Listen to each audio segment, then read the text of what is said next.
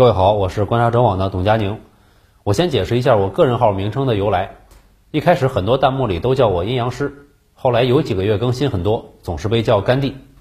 我一看，我干脆就把这个名字改了吧，就全平台改了。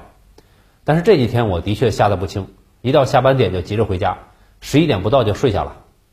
我也对网上一直在说的九九六有了一些新的认识，在这里给大家分享一下。事件大家已经很清楚了。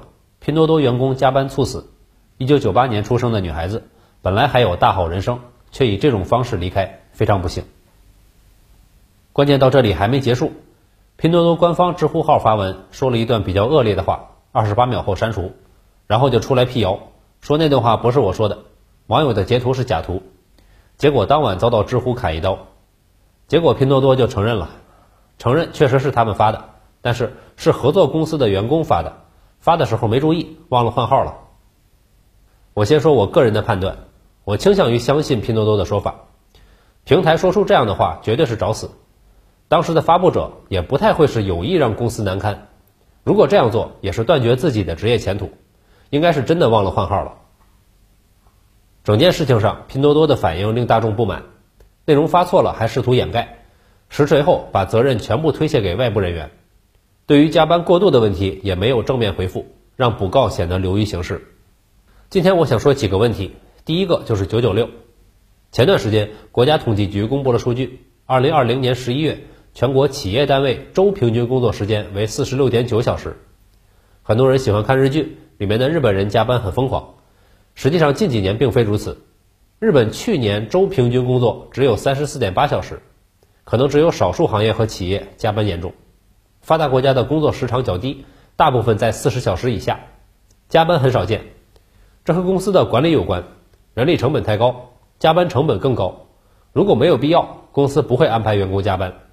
此外，发达国家法律体系比较健全，对个人权益保护比较严格，加班就要付加班费，如果不付，属于违法行为，会被处以重罚。但是互联网行业例外，在西方这也是加班的重灾区，大的企业像亚马逊、谷歌。都因为加班闹出过矛盾。之前有一期节目，我提到了波兰蠢驴 CDPR，也爆出过新闻，高层要求员工九九六，就是为了赶工期。尤其是在二零七七这个项目上，长期加班让员工很不爽。加班严重和行业特点有关，互联网行业与实体行业有着本质区别。实体行业生产一份产品就需要一份产品的用料，多生产一百万份，那么就要扩大生产线，增加人力，同时也要增加管理成本。成本支撑不了就要降低，美国向日本转移，日本再向中国、东南亚转移，西欧向东欧转移。但互联网企业不一样，扩张的成本相对来说低得多，增加一个用户和增加一百万个用户，成本差别没有那么明显。增加服务器、增加带宽费用，这些都是小头，大头在于人力成本。另外一点，互联网是残酷的，超过了传统的所有行业，往往是赢者通吃。而且格局在短短几年内就尘埃落定，行业的前两三名可以占有市场的百分之八九十，剩下的只能喝点汤，甚至连汤都喝不上。十年前的团购，七年前的外卖打车，还有前一段时间的买菜，都是这样。几家公司都在拼命砸钱挖人地推，资源的聚集速度超出想象。以上两点综合，人是最重要的，产品经理、算法工程师、前端工程师、后端工程师、UI。交互设计师、测试、运营、新媒体各端口的宣传推广等等，各家公司都在挖最优秀的人。既然大头在这里，那么投入最少的人力，产出更多的销售额，对企业来说就是最优解。轮到员工个人头上，就是高强度的加班。传统行业中，体力劳动占大头，脑力劳动较少，工人容易达到体能的负荷，能压榨的空间不大。强制工人加班容易出事故，加班是负收益。不如多招人扩产划算，可是互联网企业的员工加班是正收益。拿程序员来说，写代码可以越写越熟练，效率越来越高，但招新人要付出培训成本，工作的交接和分摊也需要时间，最后算下来还不如付点加班费，让老员工加班。互联网行业个人能力要求高，个人不可替代性较强，公司权衡之下肯定是加班而不是招人，这一切都是为了成本和竞争优势，生产模式也有区别。互联网企业经常忙的时候忙死，没日没夜加班，但没项目的时候就会轻松很多。面对这种情况，固定工时就不好用了，企业只能制定自己的标准，但操作空间变大后，公司就有可能违反劳动法。这是我要说的第一个问题。第二个很有意思，是我一个同事提出来的，说我们上一辈人就是五零后、六零后，同样工作也很拼的，在国企里，而且那个时候还没有双休，时常还会加班。很多科研人员、技术人员都是这样一生奉献过来的，没有计较过什么。那为什么九零后、零零后不愿意了？我想区别还是很大的。以前的国企，我指的是在过去的经济模式中还叫单位，发工资叫开支。我爸到现在还问我一个月能开多少钱。单位是一种特殊的社会组织形式，包含了就业，还有学校、医院、研究所等等。以前大家初次见面不会问你是哪里人、做什么工作，而是会说你是哪个单位的。一说我汽修厂的，我哪哪哪的，就明白了。单位最显著的特点是功能合一性，不仅仅做自己专业分工的东西，还有社会功能、政治功能、经济功能。那时候国企与事业单位中工资普遍不高，但是享有完善的福利，低工资高福利，有生活的食堂、宿舍、浴室、班车，职工子弟学校都在一个地方，衣食住行基本的生活需求都能保障，还有工会、青年组织、妇联等等，可以介绍对象，协助解决个人问题，调解家庭矛盾。第二块文化娱乐福利，单位内部都会有自己的文娱场所，文化宫、图书馆、体育馆、夜间学校、工人俱乐部，丰富业余生活。一些大的国企系统还有自己的文工团，会有各种慰问演出，像现在还保留着的主要曲艺团体煤矿文工团、铁路文工团。第三块健康福利，有专属的职工医院、医务室、疗养院等，医疗服务几乎是免费的。如果因为工作得了职业病、慢性病，单位会负责到底。第四块政治福利，作为企业的业务骨干，如果工作中表现突出，还有机会被评选为各级劳模，在提拔和任命干部的时候都是重要的考量因素。我国五六十年代出生的各级干部就有不少是企业工人开始起步的，这就是所谓的企业办社会，从头到脚，从生到死，单位承担了几乎全部的社会功能，为成员提供了全方位的生活服务。除了有完备的福利，能将职工的一生安排妥当，单位和国家还有兜底机制，解决职工的子女就业等等。首先是招工的时候，本单位职工子女会优先照顾，从而出现了一家几代人都在同一个单位的情况。另一个机制是子女接班顶替制度，子女接替父母进入单位。这个制度产生于1953年，最先适用对象是因公死亡或残废的职工。1956年，措施的适用范围扩大。年老体弱、退休的职工，如果生活有困难，儿女都能接替。下一个节点就是一九七八年，知青回城给城市带来了不小的就业压力。国务院发布办法，在各地各行业广泛推行子女顶替。此后的五年间，全国共有一千两百万退休职员，其中九百万人的岗位由子女接替。老职工们为党和国家奋斗了几十年，一手打下了共和国的经济基础，创造了无数的工业奇迹。他们退休后，在生活困难的情况下，让子女接替岗位，这体现了国家对他们的关怀，是社会保障制度的一环，又缓解了知青就业问题，促进了社会稳定。但问题也显而易见：徇私舞弊频发，生产效率下降，有违社会公平。制度最终在八十年代中期被废止。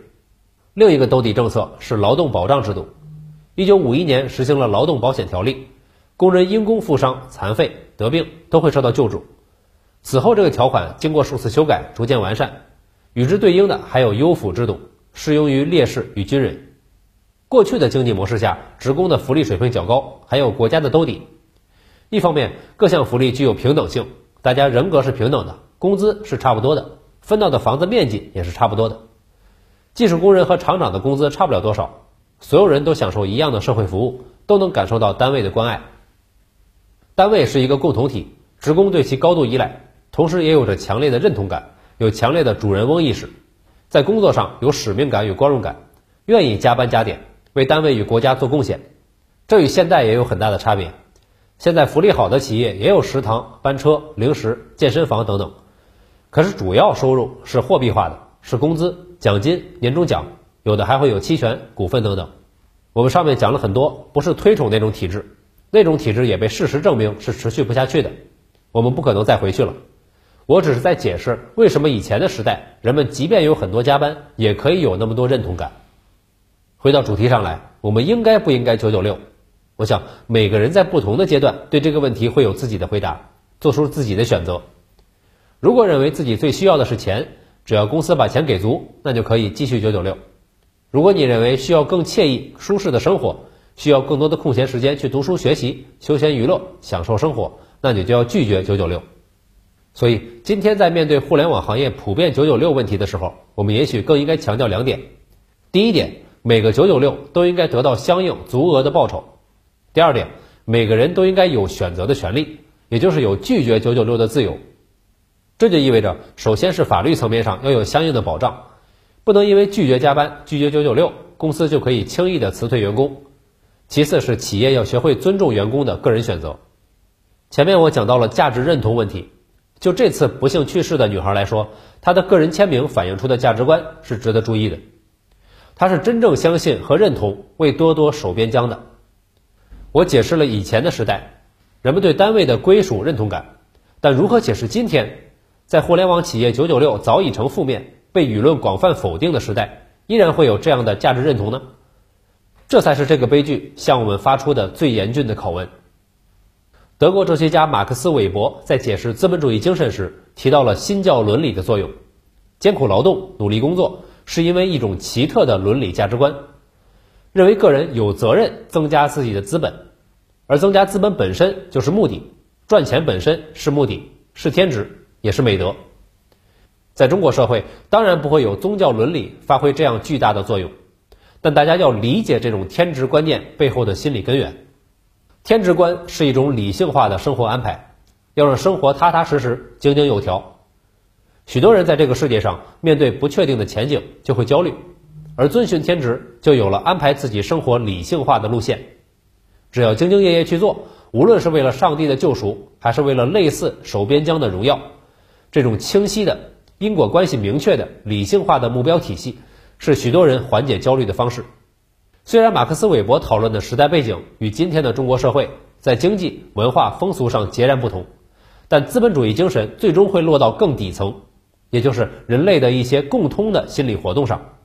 你注意到吗？现代互联网企业在调动资源的时候，无论是各种 KPI 方式，给你制定每一阶段的目标，也是一种预期的理性化。面对未来的不确定性，资本的焦虑和个人的焦虑，许多时候一拍即合。是会诱导出同一套关键系统的。最近有个很流行的词叫“做题家”，大家都经历过那个以高考为天职的岁月，那是目标非常确定的生活。许多人熬夜做题，非常努力，但并不觉得那段日子受不了，因为有一套理性的观念，有一个理性的目标在指导你前进。老师天天对你 PUA，比老板的说服力高得多。等高考完了，反而对人生感到非常迷茫和焦虑。因为做题换来的文凭也并不能保障未来人生的确定性。互联网企业这样的现代劳动力组织系统聚集了大量的做题家，他们很熟悉、很习惯，甚至很依赖理性化的生活，很害怕未来的不确定性。也许管理员工的思想、价值观这些更上层的建筑很难，但是让你身体诚实，管理你更本能、为缓解焦虑而产生的心理，却是可行的。新教徒这个群体和九九六加班的群体被塑造成的人格类型其实是相似的，这是我尝试用自己的观点来解释，为什么过街老鼠的九九六并没有人人喊打。人真的可以控制自己的努力程度吗？我不是决定论者，我相信人的自由意志，但千万不要忽视人的心理弱点。理性化的生活预期、努力工作和奋斗，我相信这都没有错，不然我也不会选择当甘地。但这并不代表理性永远不会构成对人的伤害。我们尤其要警惕的是制度性的伤害，是在集体无意识中个人可能遭遇的伤害。这种伤害会很突然，会毫无防备。我坦白，为了绩效，为了更多的陪伴大家，让大家喜欢我的节目，我确实一次次自愿加班了。这样的生活中有明确的因果关系，有明确的目的。我的节目在增加，播放量在增加。这种感觉真的很好，我的肝很难不情愿，或者说他必须情愿。但我如果仅仅是这样生活，理性多于诗意和情感，确定多于变化和意外，那么我的节目不会长远，我的身体不会健康，我的气质不会有趣。人才是目的本身，作为理性的动物，我们永远不该忘记这一点。